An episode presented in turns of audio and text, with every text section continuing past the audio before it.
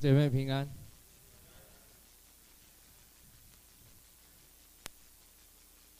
上个星期我们从以色列人耶稣时代的婚娶、嫁娶羔羊的婚宴，提到基督的生命与我们有极大的关系，也提到教会就是基督的心腹，教会在地面上要预备自己，要时时刻刻穿光明洁白的细麻衣，也就是我们的异形，在地上。传扬福音，为耶稣做见证。而今天我们提到启示录二十章，下一次二十一、二十二章，整个启示录就结束了。二十章这一章的经文有很多不一样的看法跟见解，其中不一样的看法最大的就是今天我们谈的这一个题目。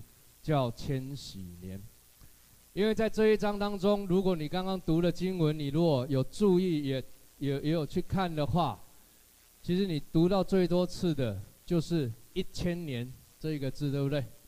刚刚你读了好多次的一千年，包括撒旦要被捆绑一千年，基督徒要与基督一同作王一千年，在教会的历史当中。有很多的神学家，都是大牌神学家，在解释这一段的经文。他们解释的，我大概把这一些讲看讲过一次哈，你也也你也需要了解一下。有几种说法，第一个叫做前千禧年，第二个说法叫无千禧年，就是没有千禧年的意思。第三个叫后千禧年，基本上。大概有这三种的说法跟见解。那最近的几年，哦，近十年内，又出现了另外一个说法，叫泛千禧年。弟兄姐妹，什么是千禧年？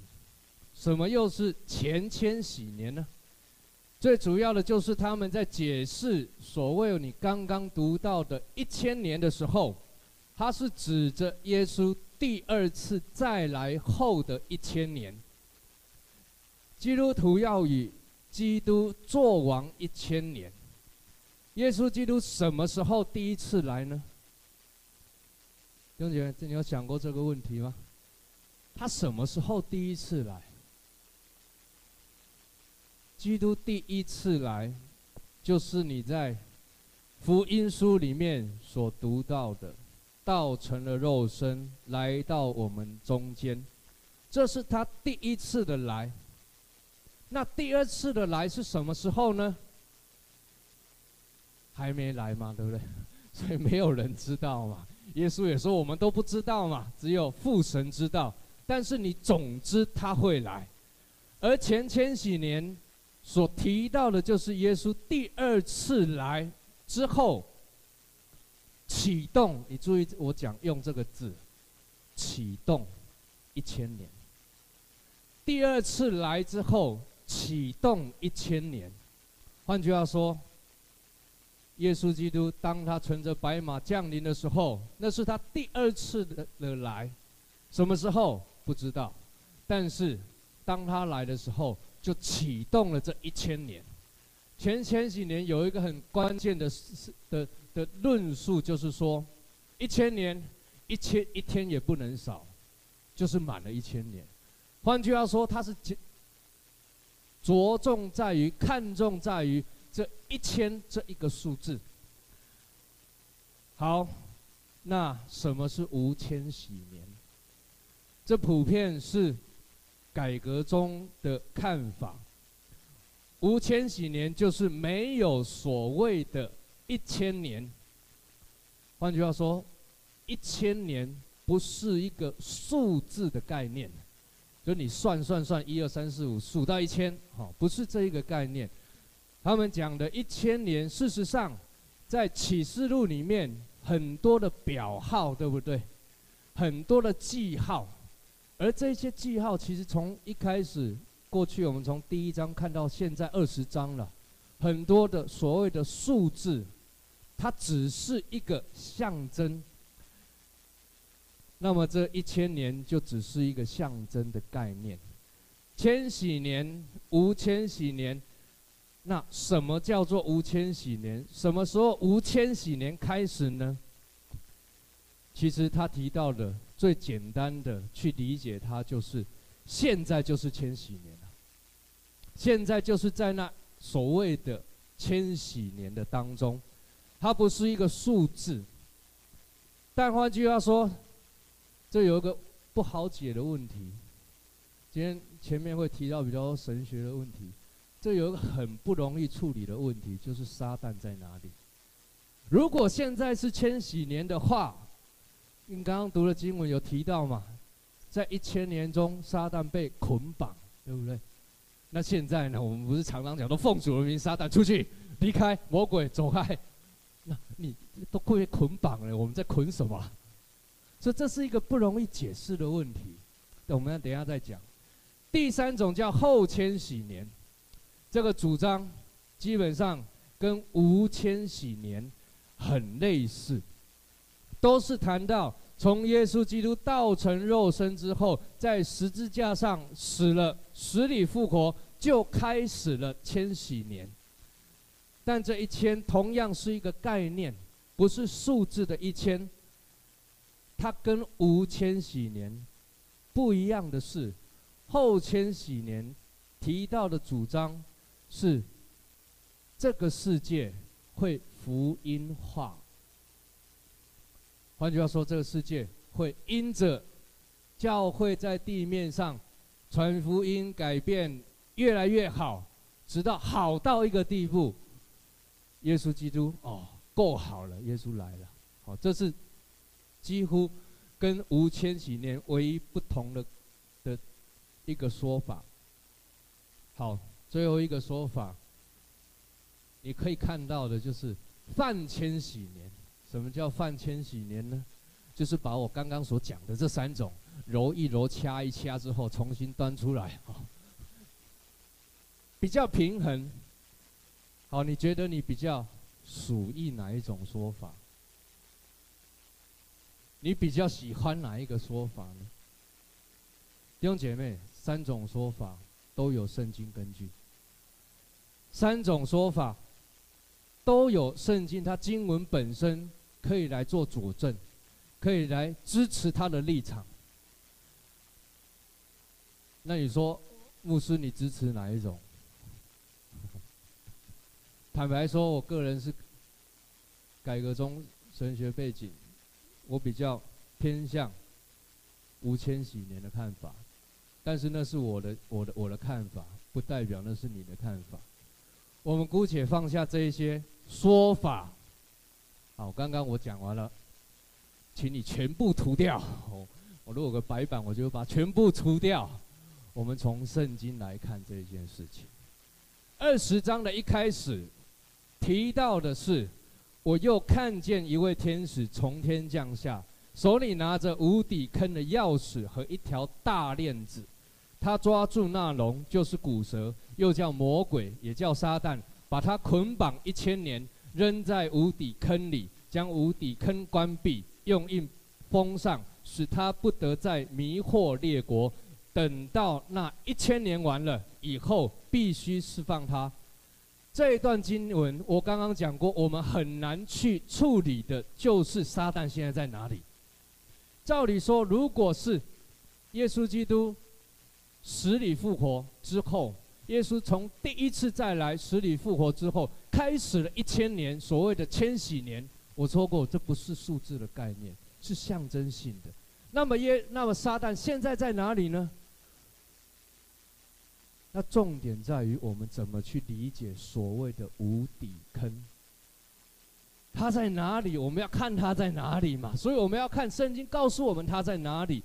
圣经讲它在无底坑，那什么是无底坑呢？无底坑在哪里呢？我们去找找看。无底坑是什么意思？无底坑它原文的意思就是压制、控制、制服。换句话说。你不要把它理解成无底坑是一个进去了出不来的一件一个地方，你也不要把它理解成在无底坑里面就什么东西都不能做的一个地方。无底坑，其实它原文提到的是上帝把它压制了，限制了它的力量。弟兄姐妹，如果你这样子去看的时候，其实你从过去的经文里面，我们都谈过启示录，它是一个平行的经文。无论在七印当中、七号当中、七碗当中，事实上你在七印里面，你在七碗的当中，你也在七号的里面，它是一个平行的经文。它是同样在一个时代当中一直在同时进行的，不要把启示录看成是一个时间轴。你看现在 FB 很流行，对不对？你过去照照的照片，五年之后他帮你把它直接时间轴拉出来。哎呀，那个时候在干嘛？现在在干嘛？一个照片，一张照片，一张照片过去。不要把启示录当成是一张一张就一张一张的照片过去。事实上，它是在一个平行的过程里面。弟兄姐妹，如果是这样子的话，那么什么时候撒旦被摔下来呢？什么时候撒旦被制服了，被上帝限制的力量呢？以弗所书四章八到十节讲。所以经上说，他升上高天的时候，掳掠了仇敌，将各样的恩赐赏给人。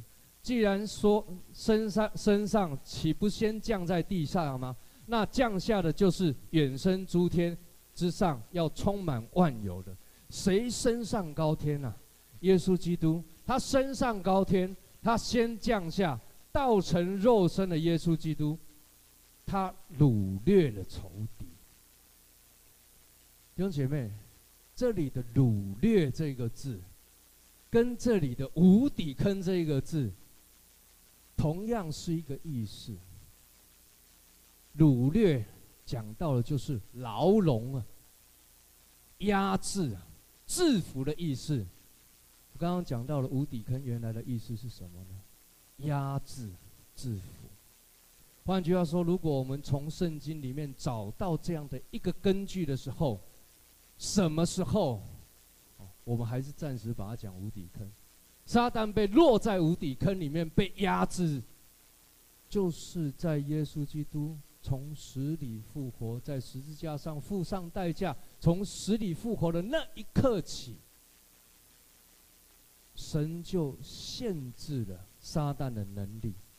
弟兄姐妹，换句话说，撒旦早在耶稣基督十字架上因着死败坏了那掌死权的，并且升上高天。将撒旦魔鬼掳掠了，压制了，限制了他的力量。那什么时候是一千年之后要暂时释放他呢？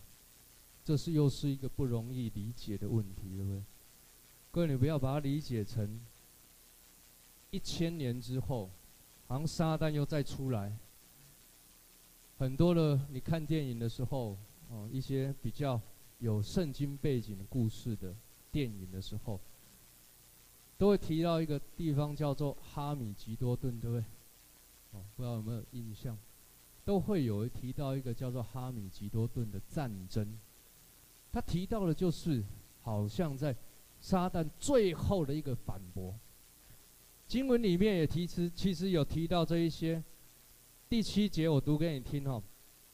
二十章的第七节，那一千年完了，撒旦必从监牢里被释放出来，要迷惑地上四方的列国，就是哥格和玛各，叫他们聚集征战。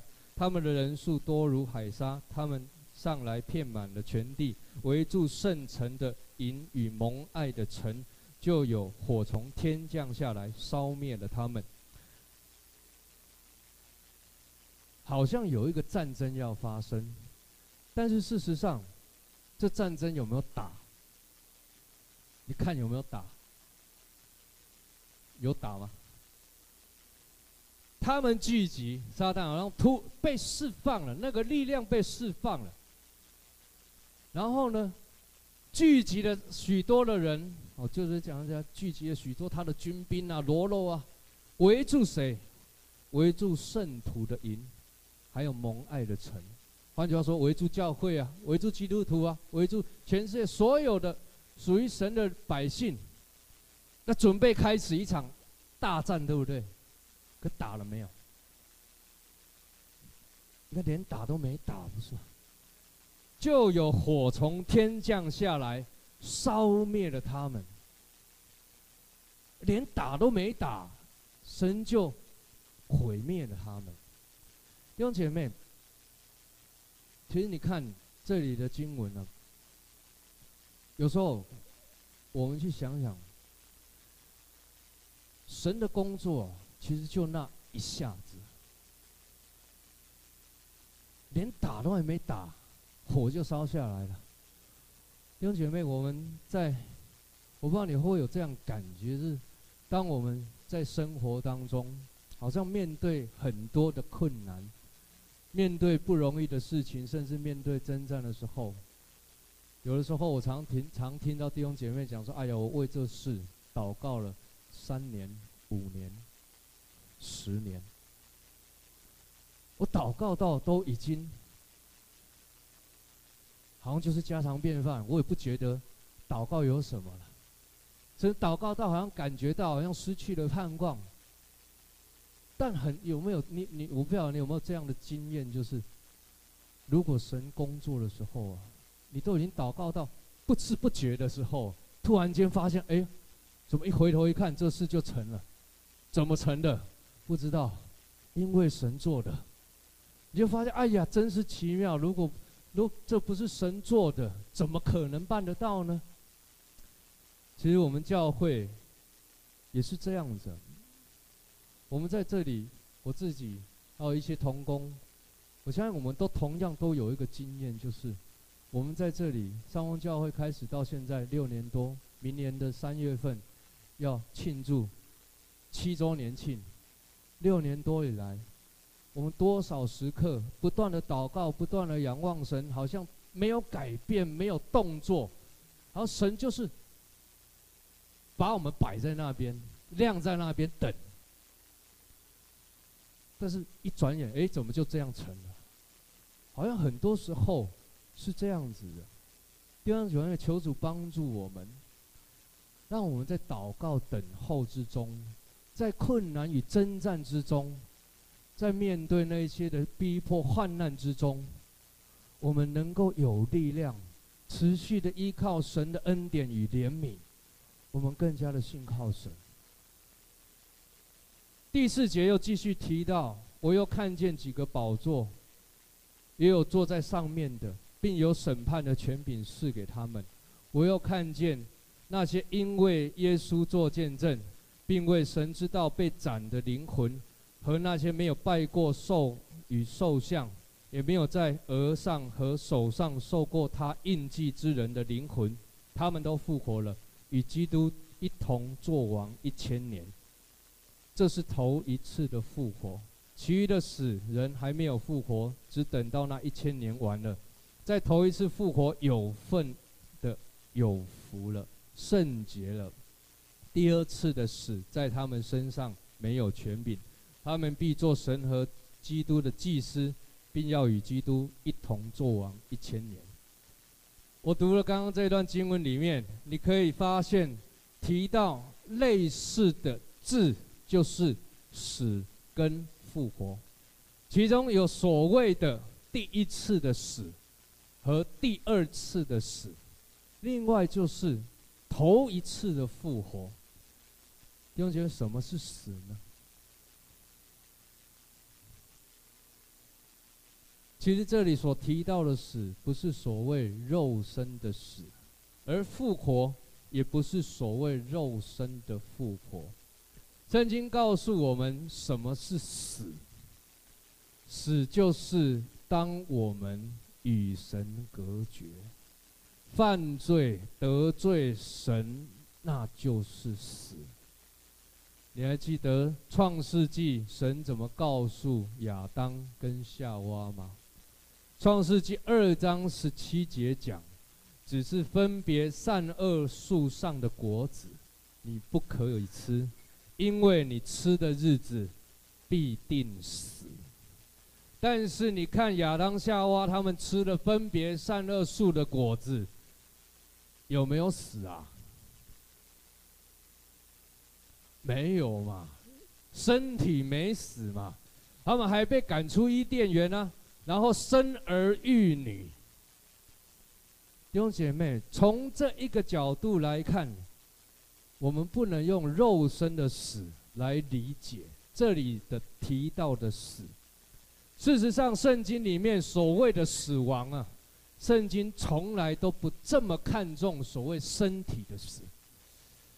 耶稣曾经讲过，《马太福音》十章二十八节，他讲：“那杀身体不能杀灵魂的，不要怕他们；唯有能把身体和灵魂都灭在地狱里的，正要怕他们。”耶稣要我们在意的是，我们的灵魂是否依靠耶稣，靠着主与他有连结？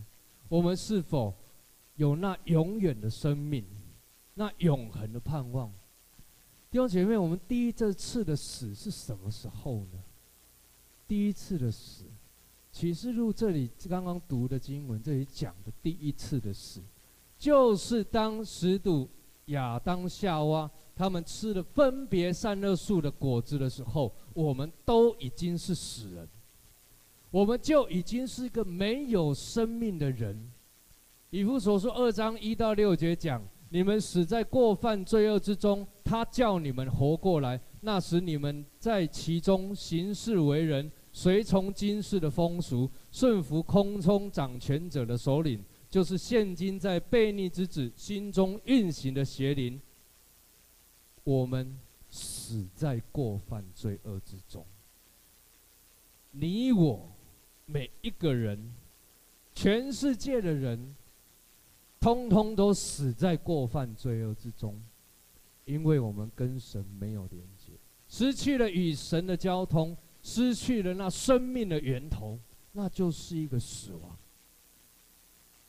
但是弟兄姐妹，我们却可以因着耶稣基督，免除那第二次的死。为什么？因为耶稣基督。在我们死在过犯罪恶中的时候，他就已经叫我们活过来。我们在第一次的死有份的时候，我们就因着神的怜悯，因着他爱我们的大爱，因着耶稣在十字架上为我们付上了代价，因着他为我们付上挽回祭，流了宝血，洗净我们一切的罪。叫我们从死里复活，使我们与基督一同活过来。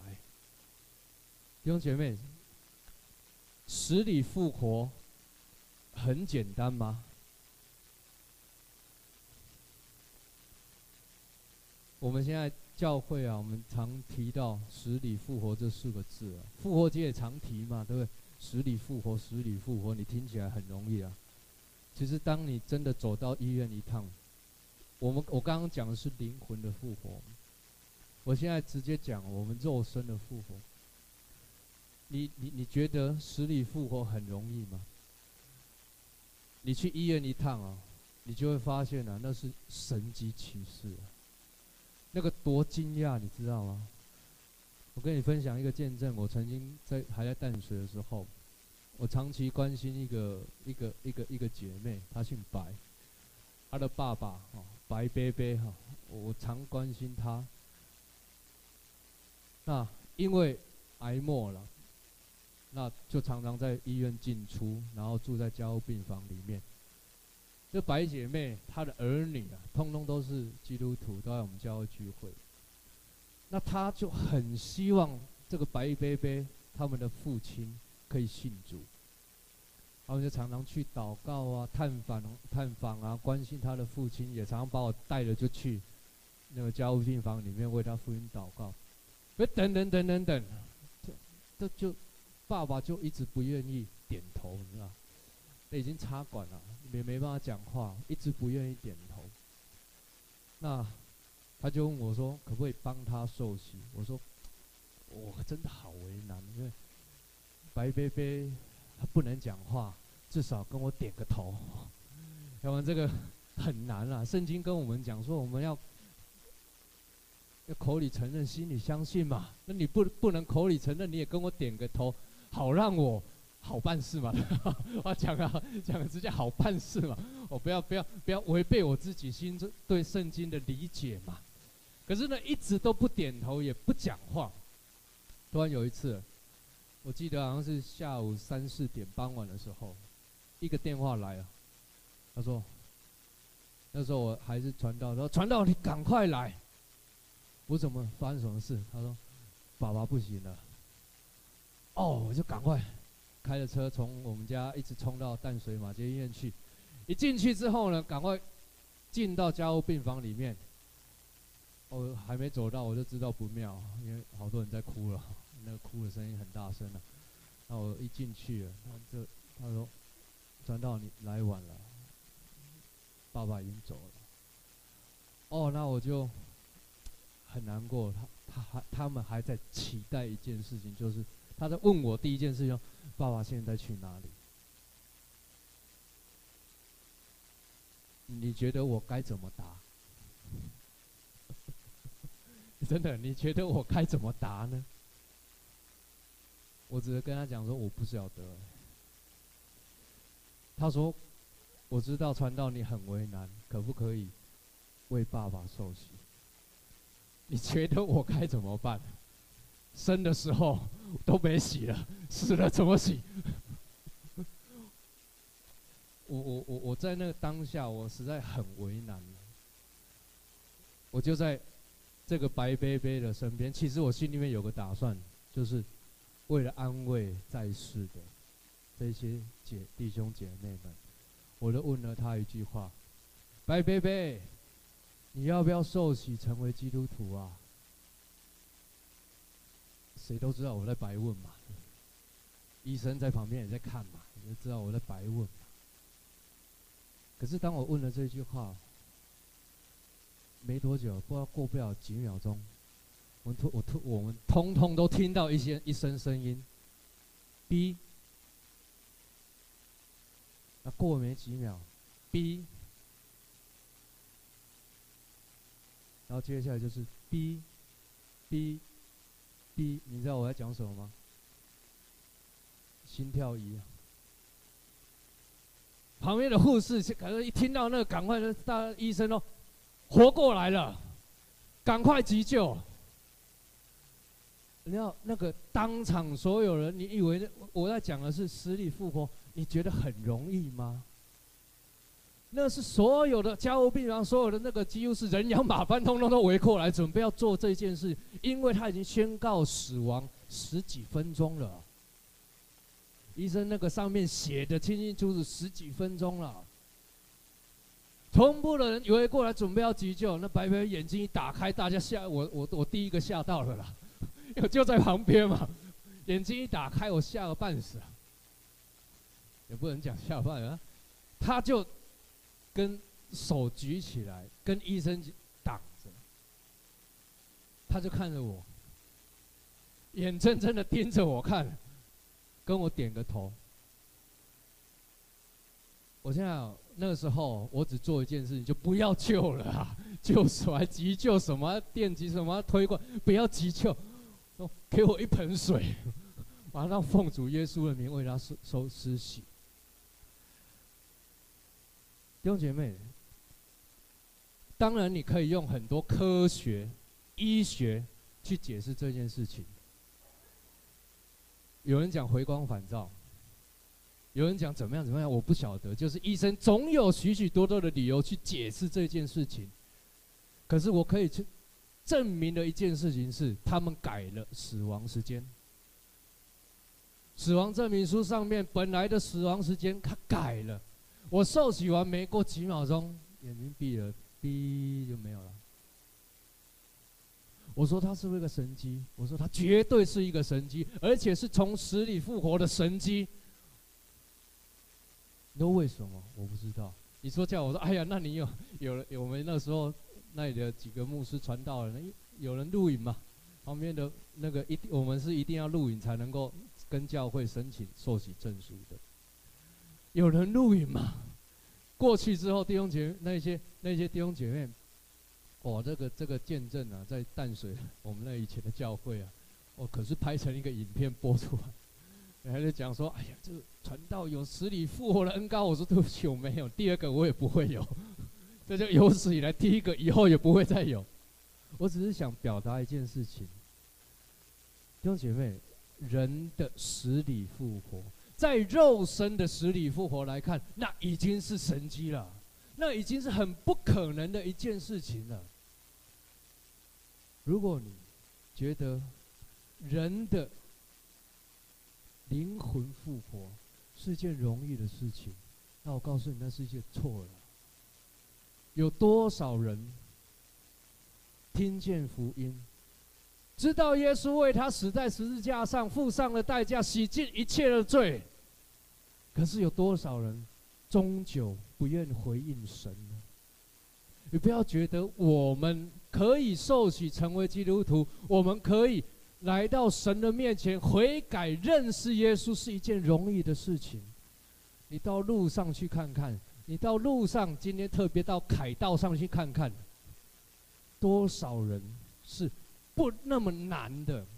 信耶稣是那么难的一件事情。弟兄姐妹，我们的得救啊，以弗所书常常告诉我们，我们是死在过犯罪恶之中。死人是不可能回应神。如果不是神的灵在你的里面，先使你从死里复活了，你怎么回应神呢？神呼召你一百次，你都是个死人呐、啊！如果不是圣灵在你的里面，使你先被圣灵充满感动，你活过来了，你怎么去告诉耶稣说：“主啊，我要相信你呢？”我常常讲一件事，一个故事，就是。我第我考神学院的时候，牧师问我我第那一个问题，我永远记得。他说：“你信主，怎么信的？”我说：“ 就牧师叫我信，我就信了。”他说：“你信主，你回应你你你的你的功劳有几分？”那还没念神学，什么都不懂。我说：“那我谦虚一点，我做了百分之一的回应。”牧师马上跟他。你连一分都没有啊！完全是神的恩典，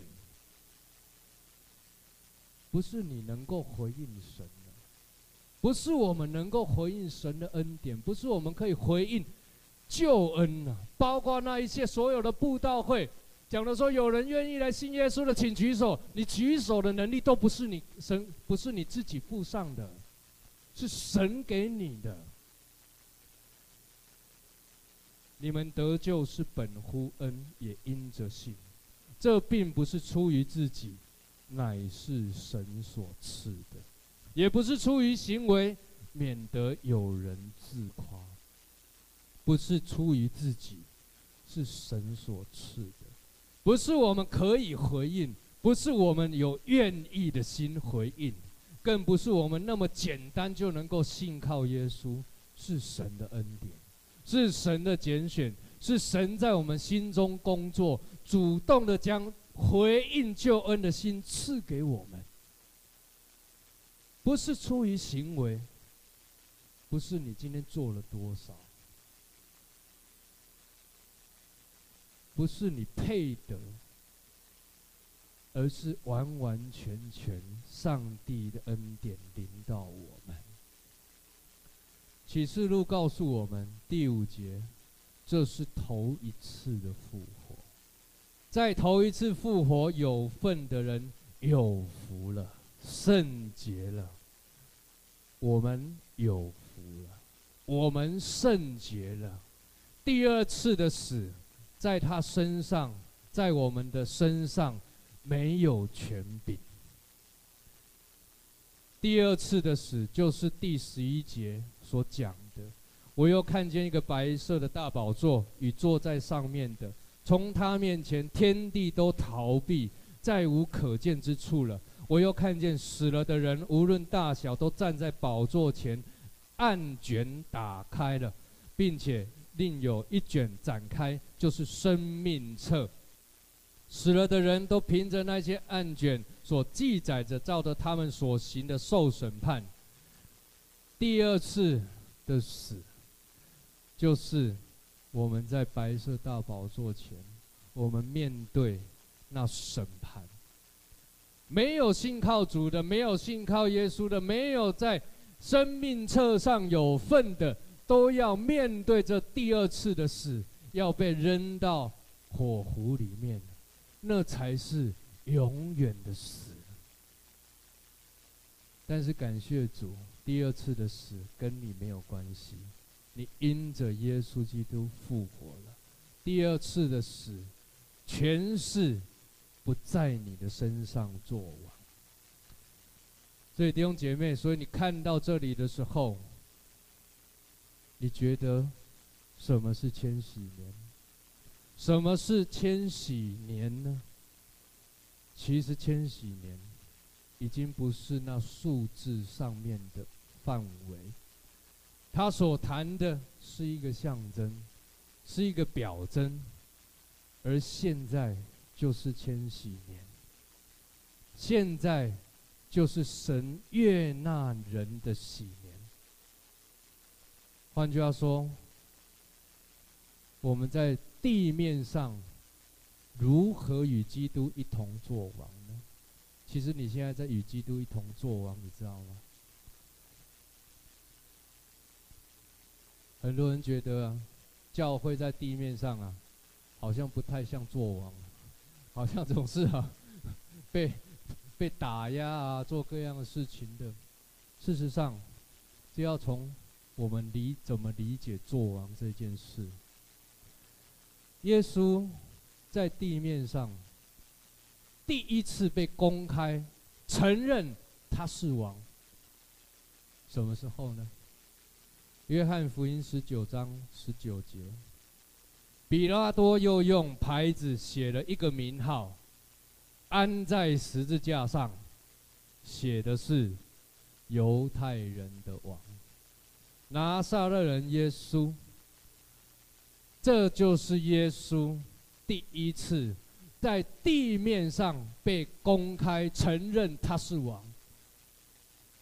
如果耶稣要我们在地面上，在这千几年之中，在现在此时此刻，与他一同作王的话，换句话说，我们作王的样式，就是耶稣基督的样式。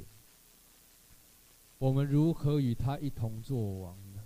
就是在地面上舍己背起自己的十字架来跟随主，在地面上传扬福音。为主做见证，使人们蒙福，这是我们作王的方式。因此，这里讲的第六节说，他们必做神和基督的祭司，并要与基督一同作王一千年。老约翰这里讲，与基督一同作王一千年，并且。要做神和基督的祭司。什么是祭司呢？就是在神与人中间，成为桥梁，带领人们来到耶稣的宝座前，来到教会，因着耶稣，因着教会，因着你我，使人与神和好。感谢主，我们过去的这一个礼拜。我们教会的短宣队，啊，在桃园的大溪，啊，做了十分美好的一些的工作。呃，他们在那里从礼拜一过去，一直到礼拜五回来，其中每一天，他们包括预备，包括呃带领那边四十几个孩子嘛，对，四十几个孩子在那里。呃，认识神，好，也是跟我们这边一样，上个礼拜的勇闯冒险岛。那我觉得很荣幸的就是，我要跟各位分享，这些孩子，我们的孩子，我们的青少年，他们在那边，然后我过去，呃，我有三天有过去，从第一天、第二天，那最后一天，我有过去。我在那里所听到的，呃，所有的那一些教那个元素营教会的弟兄姐妹，呃，他们给我的反应跟分享，啊、呃，我印象最深的就是有一个有一个有一个弟兄，他跟我讲，你们的孩子啊，怎么会这么乖啊？我其实很想跟他讲说，他们在这边都不是那么，在我们教会从来不是那么乖。可是呢，他们这些教会的弟兄姐妹，他们觉得很讶异的，就是这教会，你们教会怎么去训练青少年，怎么去让他们在这个营会当中？欸，你不要看他这样子啊，青少年。其实带的是往下带，就是国小的，差没几岁，为什么可以这样子带领这一些小朋友做各样的事情？而且每一个一一每一个节目每一个流程，呃，都充满着，好像一个小大人一样，就真的是一个小组长，真的是一个领袖，真的是一个领导的人，他们真的很棒，我想要请他们到上面来哈。短宣队的，请你们，哎，来哈，上来，也请罗恩帮忙谈一下，罗恩帮忙谈一下。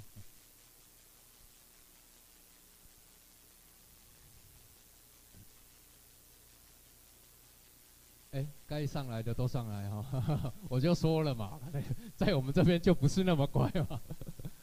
好，那个我想要请那个带队的哈，石雪柔哈。呃，先有一些的分享哈，他们在那里呃的一些的经历，哦，一些的过程。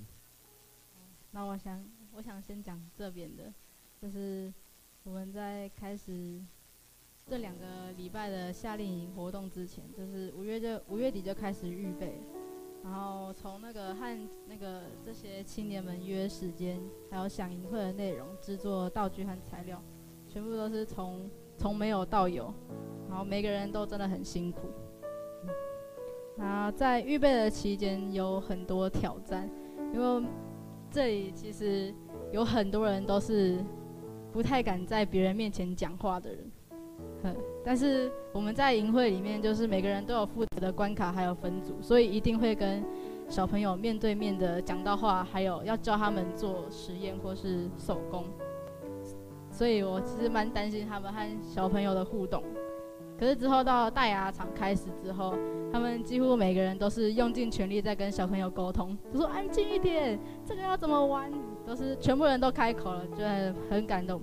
然后不担心他们之后，就开始担心自己了，因为在这边有谢老师还有师母，然后我在学跟着带小朋友一起从开头串场，就是跟他们说今天要干嘛，还有在玩游戏之类的。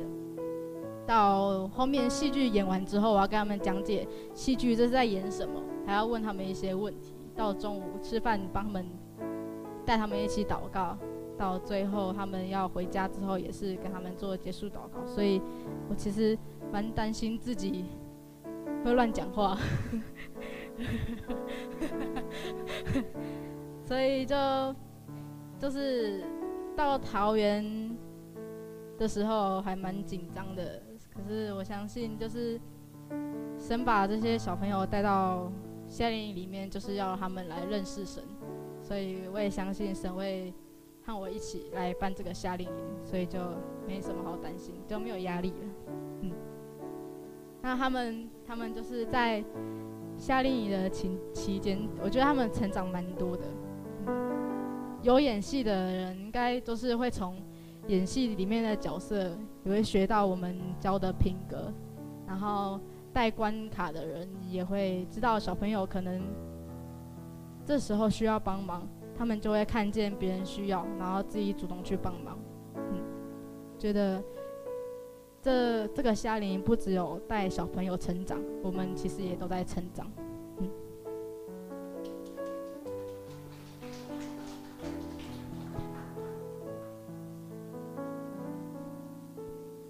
现在手机就是正确的用法，知道吗？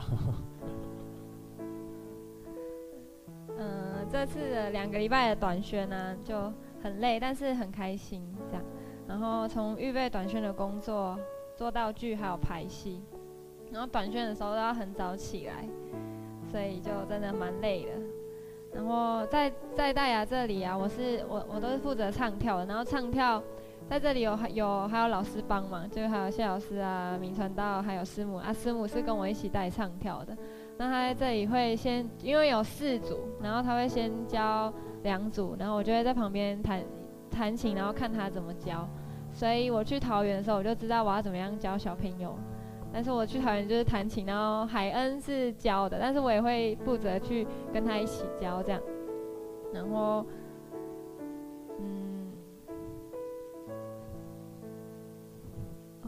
然后去了桃园呢，有只有刘叔叔跟雪柔姐姐带队，其他老师都不在，但是都是都很顺手。然后在这里四天，那边要三天，然后唱跳要教四首歌，所以就很紧张，我不知道。就是怎么办？但是都很顺利，就是大家小朋友都会跳四首歌，然后都会唱，都会跳这样，然后就很很顺利。然后大家也在短宣更多成长，然后很感谢主，明年短宣继续加油哦。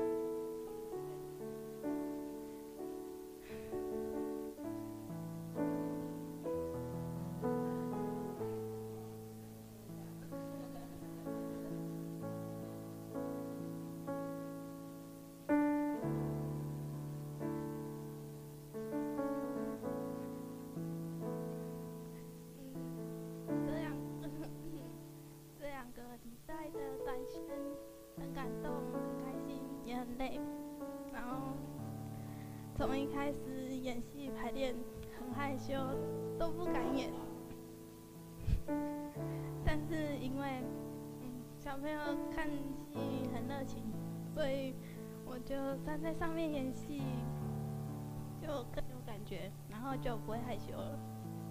然后小朋友的分组课程，我是负责带手工的，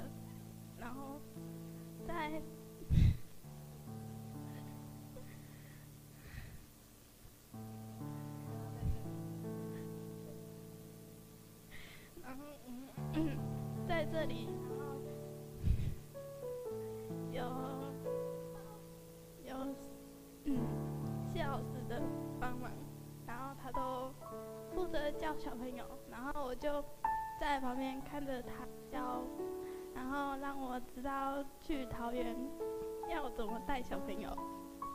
然后在桃园带手工的时候，原本很紧张害怕，但后来不知道为什么就不紧张了。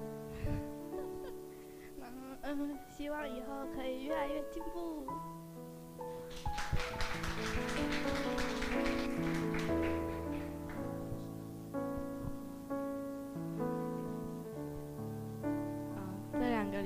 虽然很累，但是跟他们一起，就是一起带队，然后就觉得很开心。然后虽然一开始演戏的时候都不知道怎么演，然后但是。有老师的帮忙，就是越来越知道进，然后感觉这两个礼拜也进步了很多。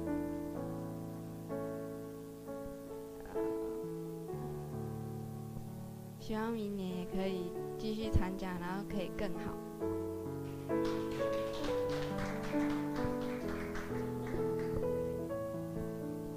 我觉得带这次的营会很好玩。然后我也学到了很多。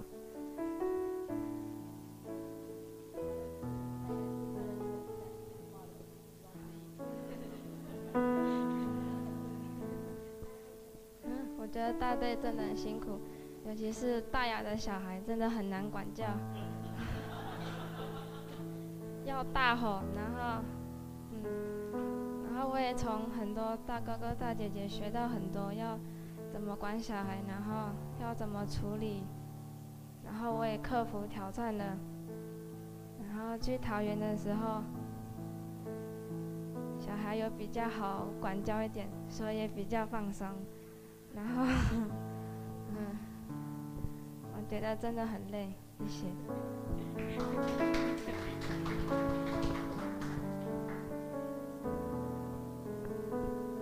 呃，我觉得这两个礼拜哦很累，从一开始。排戏每一天就是这样一直排，四幕就是这样一直排，一直排，一直排，排到那个大家台词整本都快背起来，所以非真的超级的累。然后还有我是去我是带科学的，然后在这边有那个敏传道帮忙，所以就是在旁边当助教这样，然后也边看敏传道怎么带小朋友，然后去那边就换我们带了，然后一开始很怕小朋友都不想。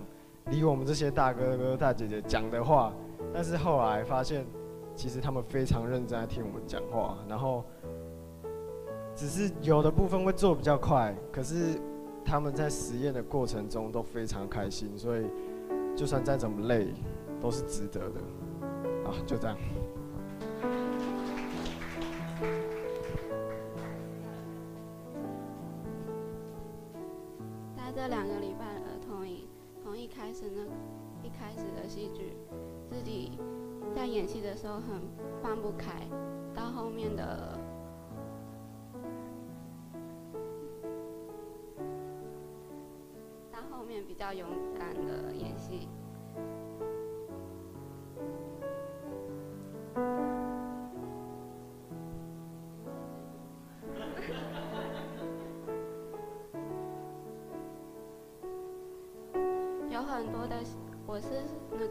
听故事的，有很多的小孩很不喜欢听故事，也不喜欢背京剧，但是到后面很多的小孩都愿意背京剧了。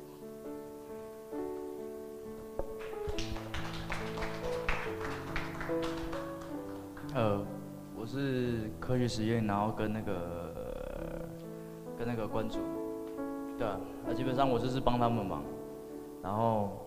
想办法让小孩子，就是因为小孩子他很没有那个，很没有好奇心的，他对有些东西就是他觉得太无聊的东西，他会觉得很没有好奇，所以你就要想办法说让他们激起他们的好奇心嘛，然后激起他们的玩心，对，想办法带一些小游戏啊，科学实验的关跟关关卡这边要带一些小游戏，对，就这样。刘哥要不要讲一下？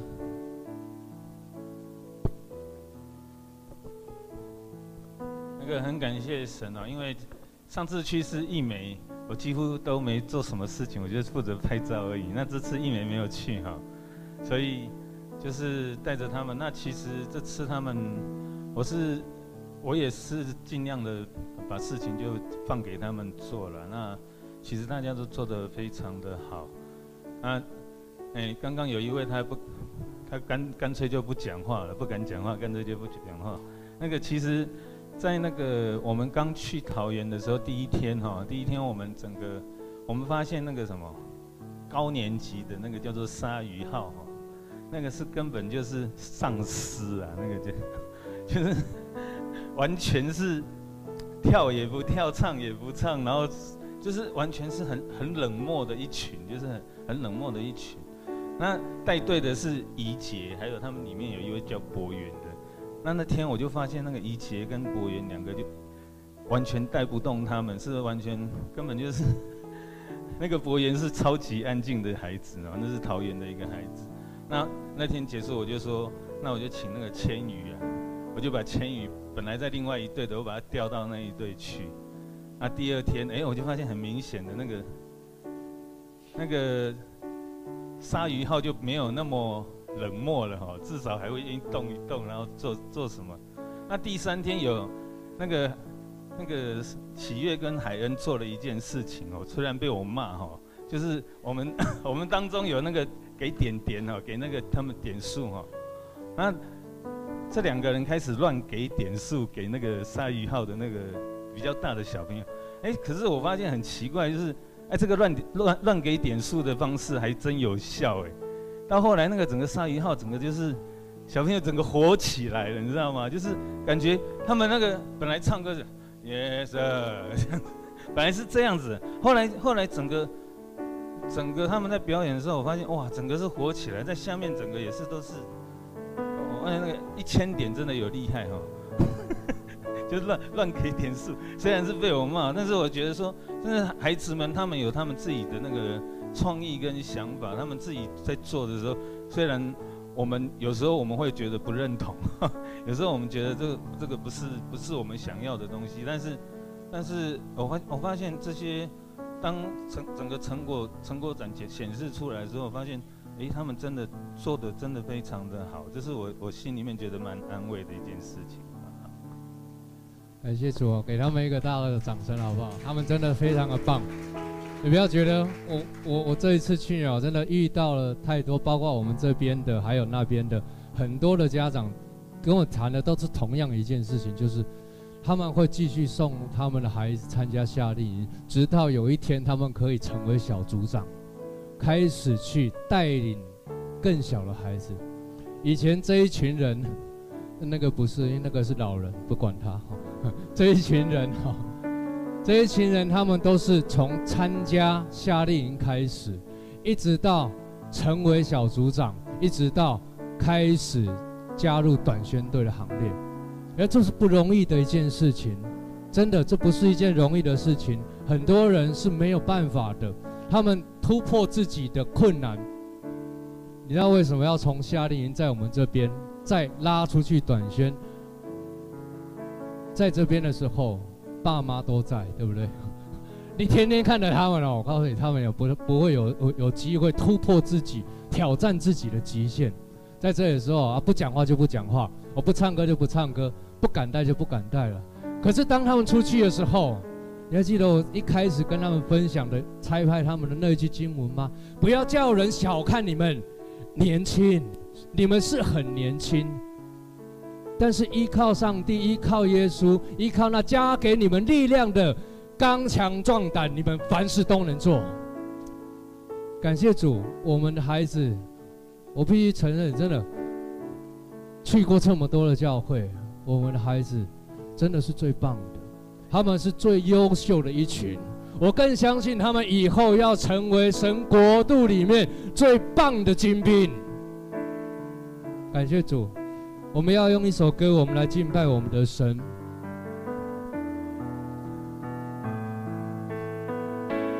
宝座前有众水的声音，荣耀全能都归羔羊，众天使都匍匐敬畏他，神羔羊。主啊，我们一起起立来唱。宝座前将荣耀归给他。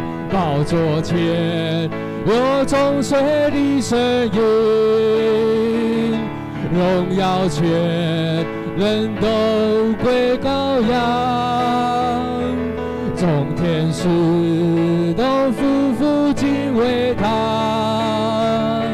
神羔羊，主王王之王，哈利路亚。哈利路亚，荣耀归给他，荣耀归他，神羔羊，以全然的神。哈利路亚，荣耀归他，神羔羊，是王王之王。哈利路亚。哈利路亚，荣耀归给他，荣耀归他。真羔羊已经得胜了，羔羊已全然的神。哈利路亚，荣耀归他。真羔羊是万王之王，真羔羊是万王之王，真羔羊。是万王之王，神羔羊是万王之王，神羔羊是万王之王。天父，我们在你面前祷告，谢谢你，谢谢你过去的两个礼拜，从夏令营一直到短宣队，主啊，每一件事情，每一个环节，主啊，都是主你自己做成的。愿一切的荣耀都归给那坐在宝座上的耶稣。谢谢你，我们赞美你。愿救恩归于坐在宝座上我们的神，也归于那荣耀的神羔羊。主啊，继续与这六十个孩子以及桃园的四十个孩子同在。主啊，愿你的福音继续在他们的里面。继续在他们的生命当中更新改变，引导他们一直到老都不偏离左右。主，愿你继续工作在这些家长的生命当中。谢谢主，愿你与我们同在。主啊，我们将这些孩子交在主你的手里面。主也将我们教会的短宣队交在主你自己的手里面。谢谢你，谢谢你给我们教会这么棒的孩子。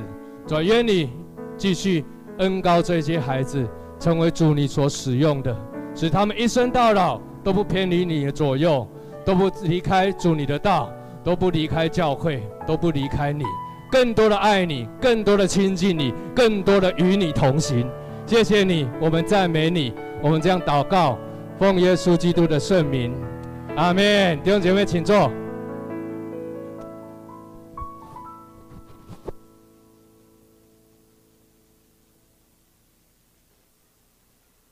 好接下来我们用回应奉献来敬拜神。啊，我们教会。